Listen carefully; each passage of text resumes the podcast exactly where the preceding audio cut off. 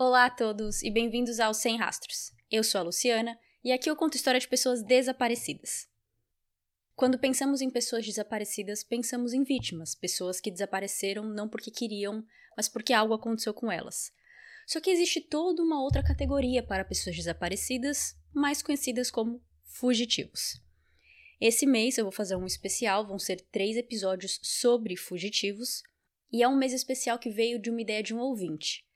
Ele me falou que ele gostava desses casos de fugitivos, de pessoas criminosas desaparecidas, e eu resolvi fazer então um mês especial. E por acaso, esse também é o mês de aniversário dele e eu não sabia. Foi coincidência, mas eu acho que encaixou perfeitamente. Então, Emanuel, feliz aniversário e olha aí, um mês especial para você com episódios do que você gosta, da categoria que você gosta, que é fugitivos. E que eu nunca tinha pensado nisso, mas eu achei bem interessante também. Então, bem-vindos ao Sem Rastros. Hoje eu conto a história de Robert Fisher.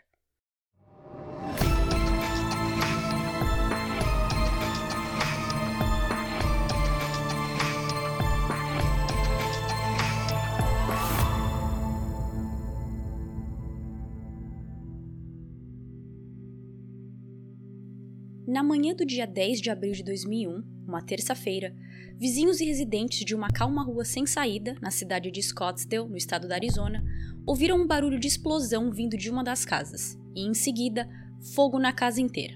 Para ser mais exata, o barulho foi ouvido às 8h42 da manhã e foi quando ligações para a polícia começaram a serem feitas. Não se sabe exatamente quantas ligações foram feitas, mas parece ter sido umas 10, a ponto dos atendentes falarem já sabemos, já temos bombeiros e polícia indo para essa casa. A explosão foi tão forte que casas em outras ruas próximas sentiram o baque. Ela era feita de tijolo e estava imersa em fogo de até 6 metros de altura, e destruiu a casa de cima a baixo. Os bombeiros tentaram apagar o fogo, mas naquele ponto não existia mais a chance de salvar a casa. A função deles era não deixar espalhar mais, porque se espalhasse, com certeza pegaria nas casas ao lado, que era muito próxima da casa incendiada. Quando um dos primeiros policiais chegou no local e os bombeiros também, logo depois da grande explosão, eles ouviram sons de pequenas explosões, como se fossem aquelas bombinhas de festa junina. Pelo cheiro que estava saindo também do fogo, eles sabiam que tinham pessoas dentro e que com certeza não sobreviveram. Quando o fogo foi controlado e eventualmente apagado, os bombeiros conseguiram entrar na casa e averiguar. Ainda do lado de fora, policiais já trabalhavam para descobrir de quem era a casa. Falando com vizinhos, a casa foi apontada como sendo de Robert e Mary Fisher, um casal com dois filhos, Brittany, de 12 anos, e Bob, de 10 anos. Na casa, as paredes estavam pretas e nada tinha sobrevivido ao incêndio. E com isso, não demorou muito para os bombeiros acharem três corpos carbonizados. Dois foram identificados como sendo Brittany e Bob, as crianças, não porque elas estavam reconhecíveis, mas sim pelo tamanho da sua estrutura óssea. Outro corpo maior, de adulto, também foi descoberto e não foi possível determinar se era Robert ou Mary. Os corpos foram encontrados em suas próprias camas, mostrando que não houve reação deles com o incêndio, com a explosão. Os corpos estavam literalmente só com a alçada, então uma análise forense mais profunda seria feita apenas depois. Detetives e legistas foram chamados para uma identificação inicial dos corpos, e lá pela hora do almoço foi dito que o corpo era de Mary Fisher, de 38 anos, fazendo Robert Fisher o único membro da família que não estava na casa na hora do incêndio. De quatro pessoas que moravam na casa, três estavam mortas. Assim que descobriram que Robert não estava na casa, o detetive que foi designado para esse caso foi até o local de trabalho dele, a Mayo Clinic Hospital, a explosão começou antes das nove da manhã, então existia a chance que ele tivesse saído para o trabalho e tido a sorte de sobreviver ao que parecia um horrível acidente. Robert não estava lá no trabalho, o detetive até esperou um tempo, mas o pai de família de 42 anos nunca chegou. No mesmo dia, a polícia já soltou um comunicado que estavam à procura de Robert, mas não porque ele era suspeito na morte de sua família, e sim porque ele era uma peça vital para a investigação. Eles acreditavam que Robert podia não saber que sua família tinha morrido e eles queriam confirmar que ele estava seguro e questioná-lo sobre o que havia acontecido. Enquanto os policiais esperavam de boa fé que Robert acabaria aparecendo mais cedo ou mais tarde, a investigação seguiu em frente. As conversas com vizinhos e familiares continuaram para entender melhor o que se passava dentro daquela casa. Robert e Mary haviam se mudado da Califórnia para Arizona uns 15 anos antes desse incidente, e desde então moravam naquela rua sem saída. A família Fisher era muito dedicada à igreja e o pastor deles, que também era o conselheiro de casamento do casal, disse que não conseguia aceitar a possibilidade de Robert estar envolvido. O pai de Mary veio à defesa do genro nos primeiros dias e deu entrevista na TV dizendo: Robert, volte, nós te amamos. Ele é um ótimo pai, ótimo marido. Eu sinto tanto saudades dele quanto eu sinto da minha filha. Os amigos e família pareciam acreditar que os Fisher eram um casal de comercial de margarina. Já os vizinhos tinham um benefício da proximidade e sabiam um pouco mais da rotina deles. Robert e Mary tinham um casamento conturbado. Brigas eram quase um evento diário na casa deles, e se os vizinhos estão falando isso é porque as discussões eram altas, envolviam gritos. Mas os gritos não vinham dos dois, e sim só de Mary. Robert nunca subiu a voz ao falar com a esposa. Nos dias que eles tinham brigas maiores, mais sérias, depois de Mary gritar muito com ele dizendo que ela merecia melhor, Robert simplesmente saía de casa por um fim de semana, ou até mesmo uma semana inteira, ia acampar ou caçar, que eram seus hobbies favoritos, e depois voltava. No dia anterior, 9 de abril de 2001, Robert tinha ido a um evento da escola com a filha Brittany, enquanto Mary foi em uma aula de caça com o filho Bob. Às 10 da noite, vizinhos ouviram uma grande briga entre o casal. Às 10h42 da noite, câmeras de segurança de um caixa eletrônico, a poucos quilômetros da casa, mostraram Robert sacando 280 dólares e dirigindo o carro de sua esposa, quando os bombeiros chegaram na casa dos Fisher na manhã do incêndio, a caminhonete branca de Robert estava lá, mas a SUV da Mary estava desaparecida, assim como Robert. O incêndio foi no dia 10 de abril de 2001 e no dia 14, Robert foi oficialmente nomeado como suspeito de homicídio de sua esposa e filhos. O legista já tinha feito a autópsia completa nas vítimas, mostrando que todos foram assassinados com um corte profundo na garganta. Além do corte, Mary também tinha levado um tiro na cabeça. No dia do incêndio, quando a casa começou a ser revistada após o fogo ser apagado, quase todas as roupas de Robert não estavam mais lá. E a polícia encontrou muitas armas. Robert tinha um arsenal delas. No meio de tantas, eles acharam uma caixa de uma arma Magnum .357, que estava vazia. Com isso, foi assumido que Robert fugiu depois de matar sua família e levou essa arma consigo.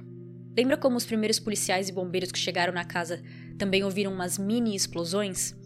Foi determinado que essas mini explosões foram causadas pelas munições das armas. Com todas essas evidências e testemunhos, os detetives criaram uma linha do tempo. Na noite anterior, às 10, Mary e Robert tiveram uma briga muito feia e Mary talvez insinuou que queria o divórcio. Robert esperou eles irem dormir e, com uma faca, cortou a garganta dos filhos e de sua esposa. Não se sabe quem morreu primeiro, mãe ou os filhos. Depois de matá-los com a faca, ele pegou sua arma Magnum e deu um tiro na cabeça de Mary. Ao terminar o familicídio, Robert puxou um tubo de gás atrás de seu fogão, eu acho, e em português seria fornalha. Mas fornalha é mais um termo industrial no Brasil, então eu acho que quis dizer fogão. Então Robert puxou o tubo de gás atrás do fogão, enchendo a casa de gás aos poucos. Ele colocou uma vela acesa no meio do corredor da casa, pegou seu cachorro, entrou no carro da esposa, parou no caixa eletrônico, pegou 280 dólares e depois fugiu para nunca mais ser visto. Já que o gás ia enchendo a casa aos poucos, ia demorar para pegar fogo, e quando pegasse, ia ser uma grande explosão, que foi o que os vizinhos presenciaram às 8h42 da manhã do dia seguinte. Então não se sabe que horas o crime aconteceu exatamente, mas já que ele foi visto às 10h42 da noite no banco, se especula que ele já tinha matado sua família e que ele já estava em fuga. Então ele teve em torno de 10 horas de vantagem inicial contra a polícia para fugir. Os depoimentos dos vizinhos sobre o casamento dos Fisher não ser muito bom ajudou com a linha do tempo e a estabelecer um motivo. Mas eles não pararam por aí. Por que Robert mataria sua família inteira do nada? Eles estavam casados há mais de 10 anos, o que fez ele se tornar essa pessoa que aniquila a própria família.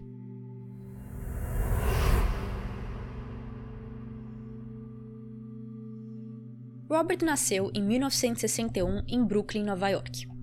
Ele era o filho do meio, com uma irmã mais velha e uma mais nova.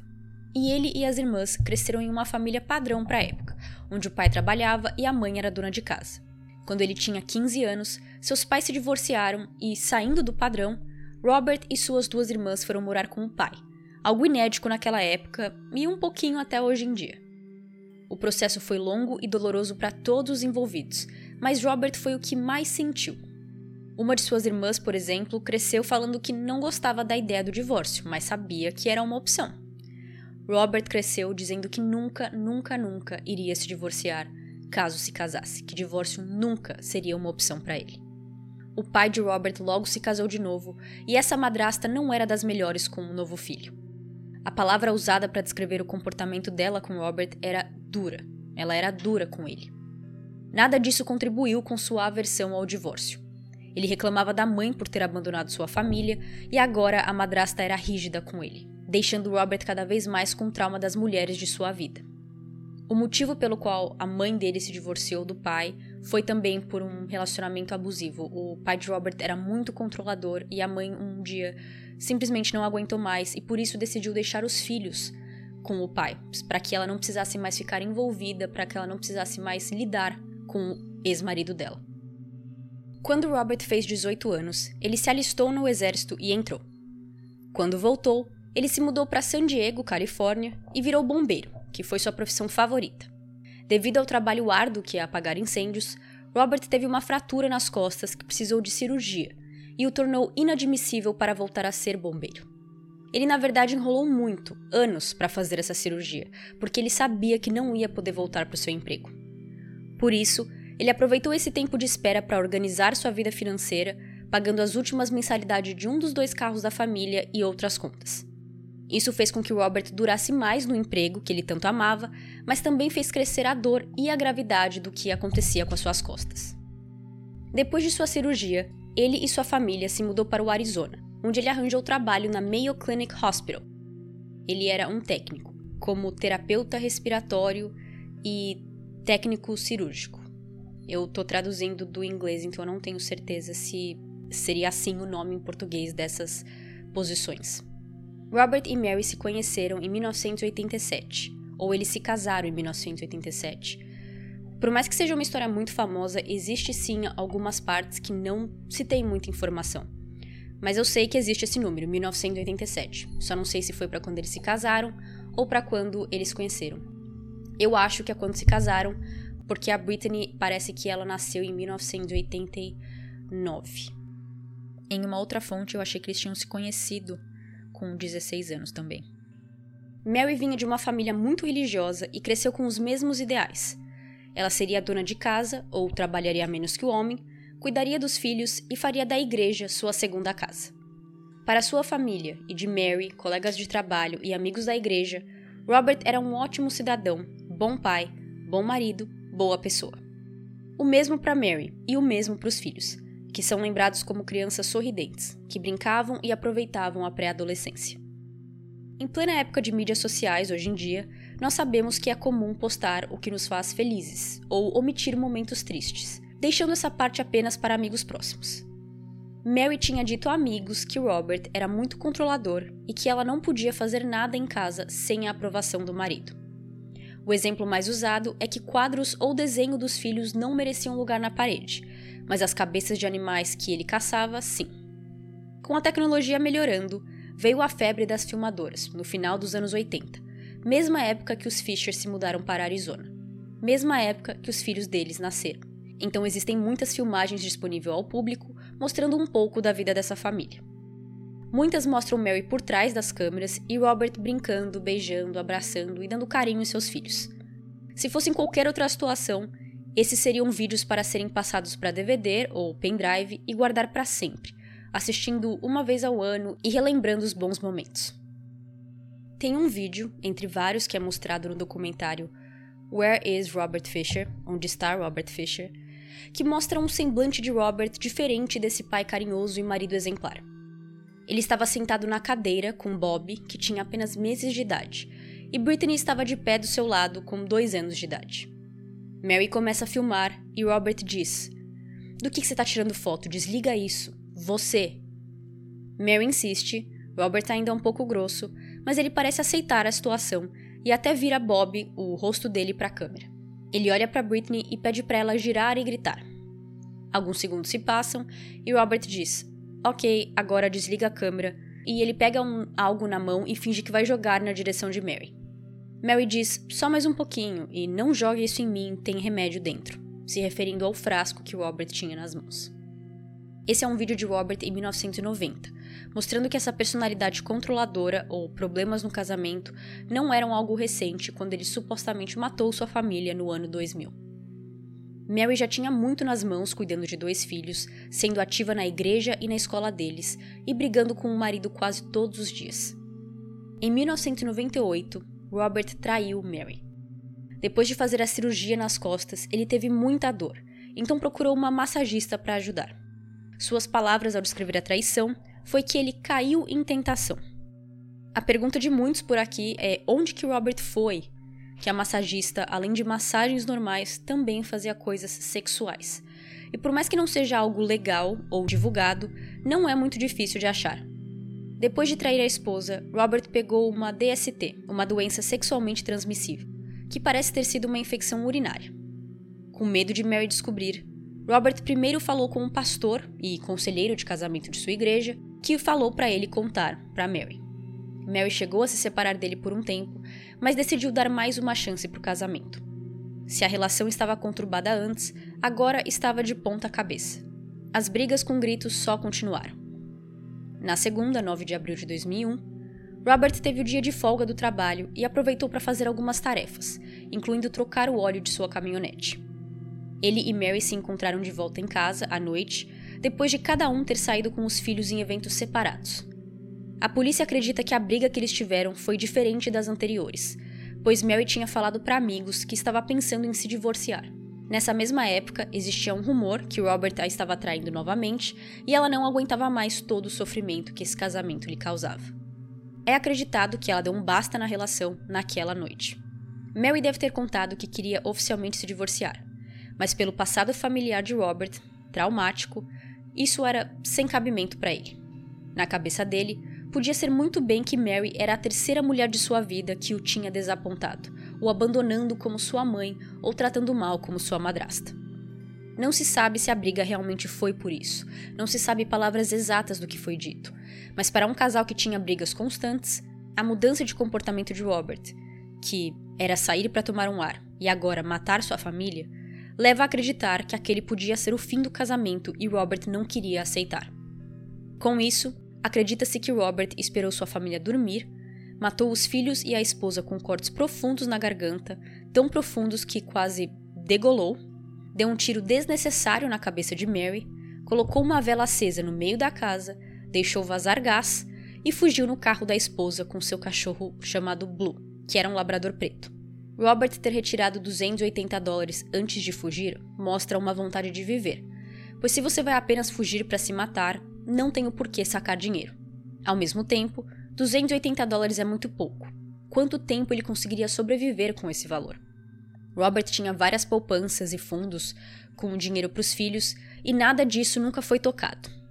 A polícia não acha que o crime tenha sido premeditado, principalmente por esse fato, porque se ele estava pensando em matar sua família e desaparecer, o mais inteligente seria ele ter tirado um pouco de dinheiro todo dia nos dias anteriores ao crime e ter um valor mais alto para fugir e se sustentar. E o valor de 280 dólares? Por que não 300 ou 500? Isso é porque, até hoje, muitos bancos têm limites diários do quanto alguém pode sacar de sua conta. E naquela época, ou no caso específico de Robert, ele só podia tirar 280 dólares por dia. Mais uma pergunta: por que fugir com o carro da esposa quando ele tinha seu próprio veículo e tinha trocado o óleo no dia anterior? A teoria é simples. O carro de Mary era menos cheguei do que sua caminhonete. Um SUV era mais fácil de passar despercebido do que uma caminhonete branca Dodge Ram. O saque dele no banco de 280 dólares foi a última vez que Robert foi visto oficialmente, mas existem avistamentos dele nos dias seguintes ao crime. Uma mulher ligou para a polícia dizendo que estava saindo de carro com seu marido na Floresta Nacional de Tonto na cidade Young, ainda em Arizona, a mais ou menos 3 horas de distância dirigindo de Scottsdale. Ela disse que viu um homem andando de mochila nas costas, também saindo do parque. Ela disse que virou para o marido e comentou sobre o homem ser muito parecido com Robert Fisher e que ela tinha certeza que era ele. Porém, ela só entrou em contato com a polícia dias depois. Mas nisso, uma grande pista chegou para a polícia. No dia 20 de abril de 2001, alguém ligou dizendo que viu um carro que batia com a descrição do Toyota Runner cinza de Mary, parado dentro dessa mesma floresta nacional. Sem perder tempo, guardas florestais sobrevoaram a floresta em um helicóptero e rapidamente encontraram o veículo. O veículo era o Toyota Runner de Mary Fisher.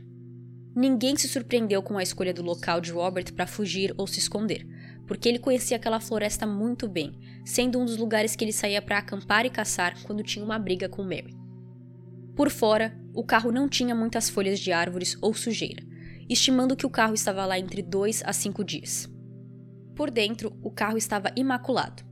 Ele estava super limpo, não tinha nada lá, então quer dizer que ele foi embora e levou suas roupas, e as únicas evidências encontradas foram uma digital em um copo de café e DNA em um boné de Robert mais importante, o cachorro Blue foi encontrado junto ao carro. Ele não estava acorrentado a nada. Ele estava embaixo do carro porque ele mesmo fez uma caminha para ele dormir e se proteger do clima. Por isso, também é estimado que Robert tinha abandonado o carro há pelo menos uns dois dias, pois deu tempo de Blue fazer essa caminha para ele.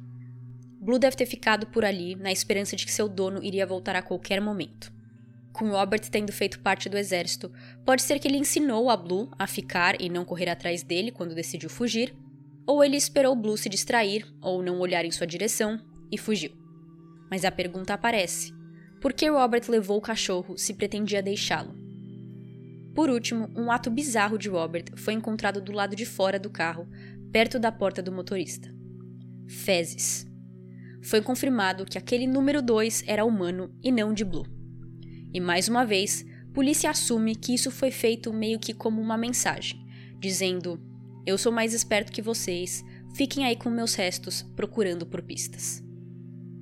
A busca pela floresta começou depois da inspeção do carro, mas essa busca é citada como ineficiente desde então. A Floresta Nacional de Tonto tem uma área de quase 3 milhões de acres e é conhecida por ter muitas cavernas. Sua grande área, mais as cavernas, mais vegetação densa e animais perigosos fizeram com que as buscas fossem tímidas desde o começo. Enquanto alguns policiais foram colocados nas entradas oficiais da floresta, outros foram mata adentro, esperando encontrar um homem perigoso, talvez vivo, talvez morto. A SWAT foi chamada por Robert ter sido do exército, então eles precisavam de um time mais profissional ajudando. Perto de onde o carro foi encontrado, existiam três cavernas, e a busca foi feita em uma delas, chamada Caverna 41. Não se sabe o porquê focaram nessa ao invés das outras duas. Além delas, tinham pelo menos mais 30 cavernas a menos de um quilômetro de distância dessas três iniciais. Então é caverna pra caramba, algumas muito estreitas ou com muitos obstáculos. Não são cavernas simples que imaginamos na nossa cabeça que dá para entrar rapidinho, dar uma olhada e sair. Uma câmera especial usada em esgotos foram usadas, cães cadáveres, centenas de policiais e voluntários, e tudo isso durou três dias, que era o fim de semana. No domingo, a busca pela floresta envolveu em torno de 25 policiais e eles focaram principalmente em uma área porque eles tinham encontrado algumas pegadas que iam em direção do veículo até adentro da floresta. Nada foi achado e no final eles até pensaram que provavelmente as pegadas eram de alguma outra pessoa. Estava chovendo e começando a nevar, e as buscas então cessaram. Três dias e apenas 640 acres dos 3 milhões foram procurados. Nada de Robert, nenhuma roupa ou item que seja.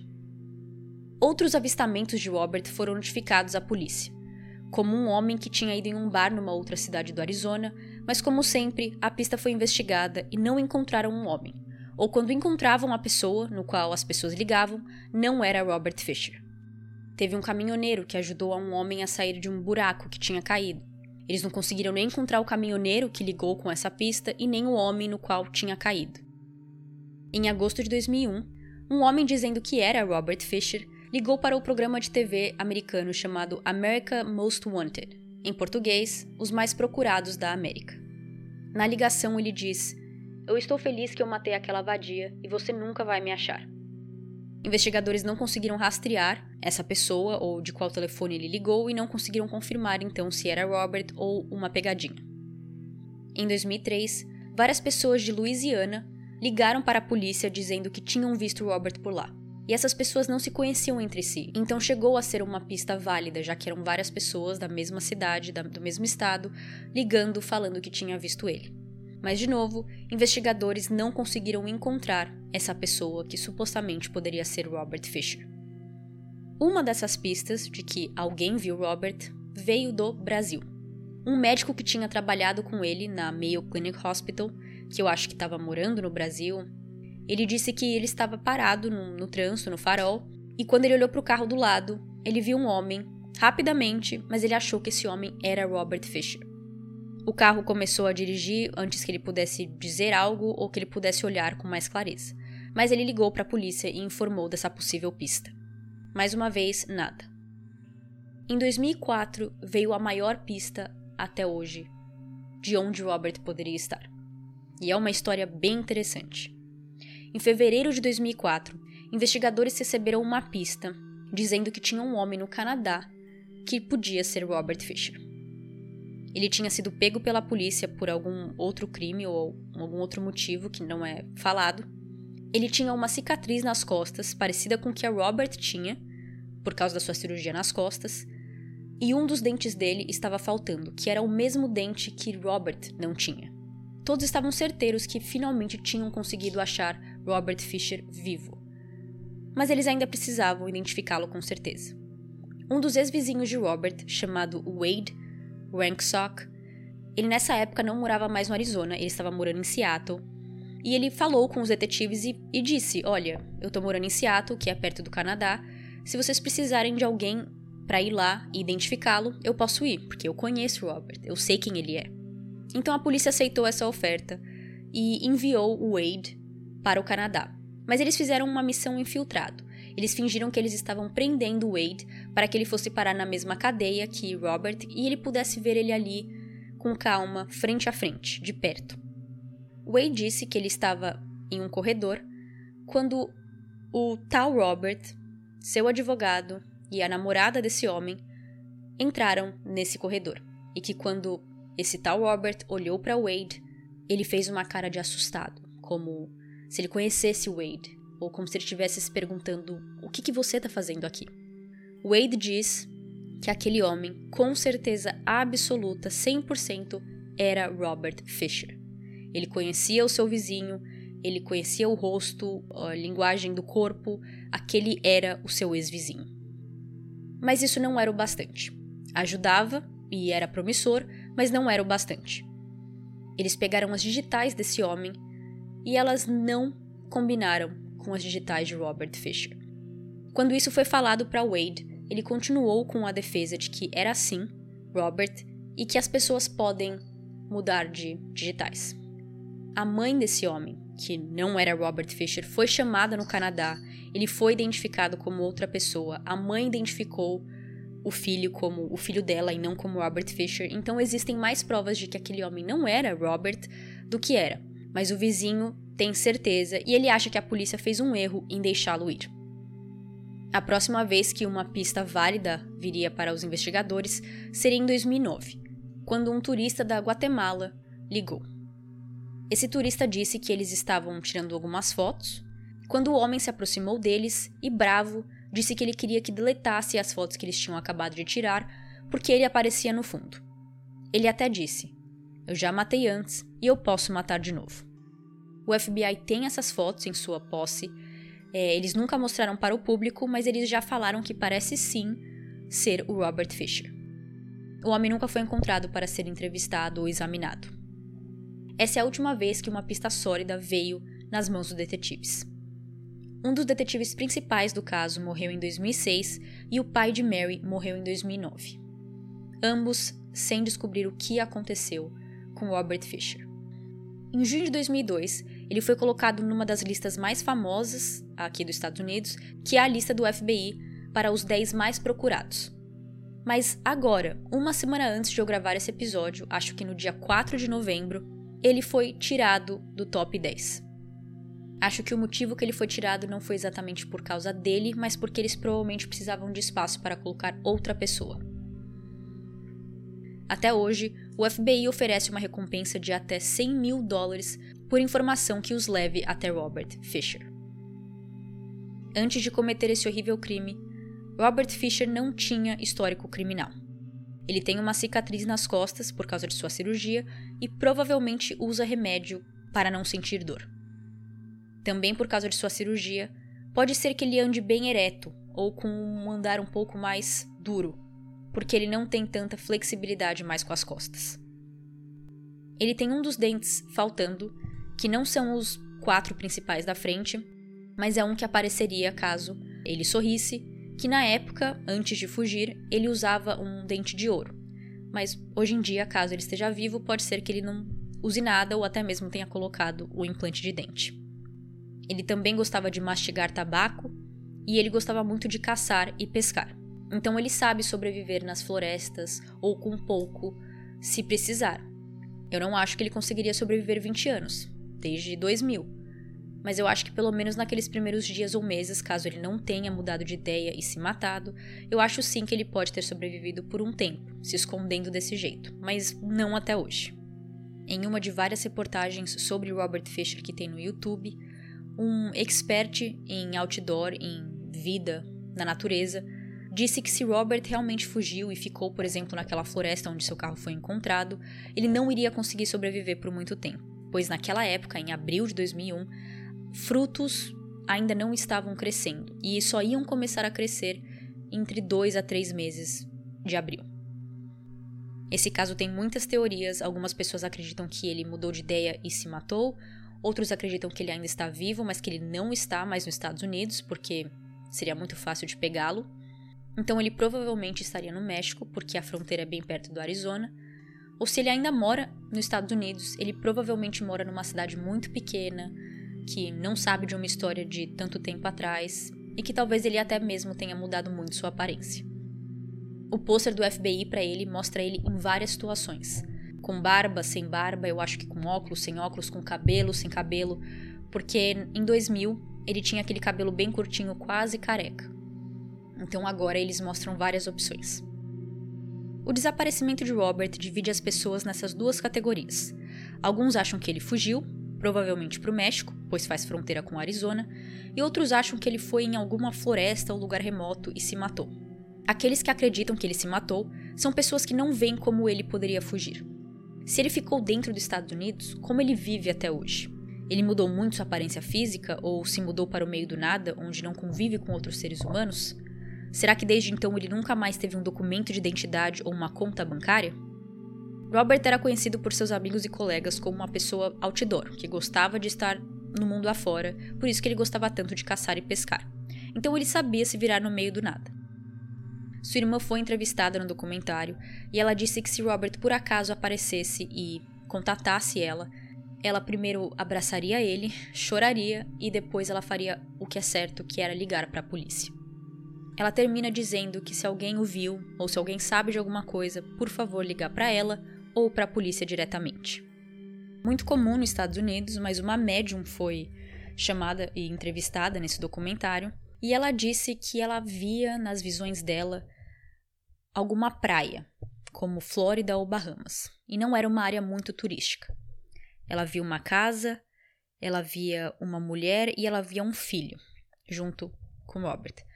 Mas ela também disse que Robert seria pego até 2013. E isso não aconteceu. O documentário foi feito em 2011. Então tinha ainda dois anos para isso acontecer e nunca aconteceu.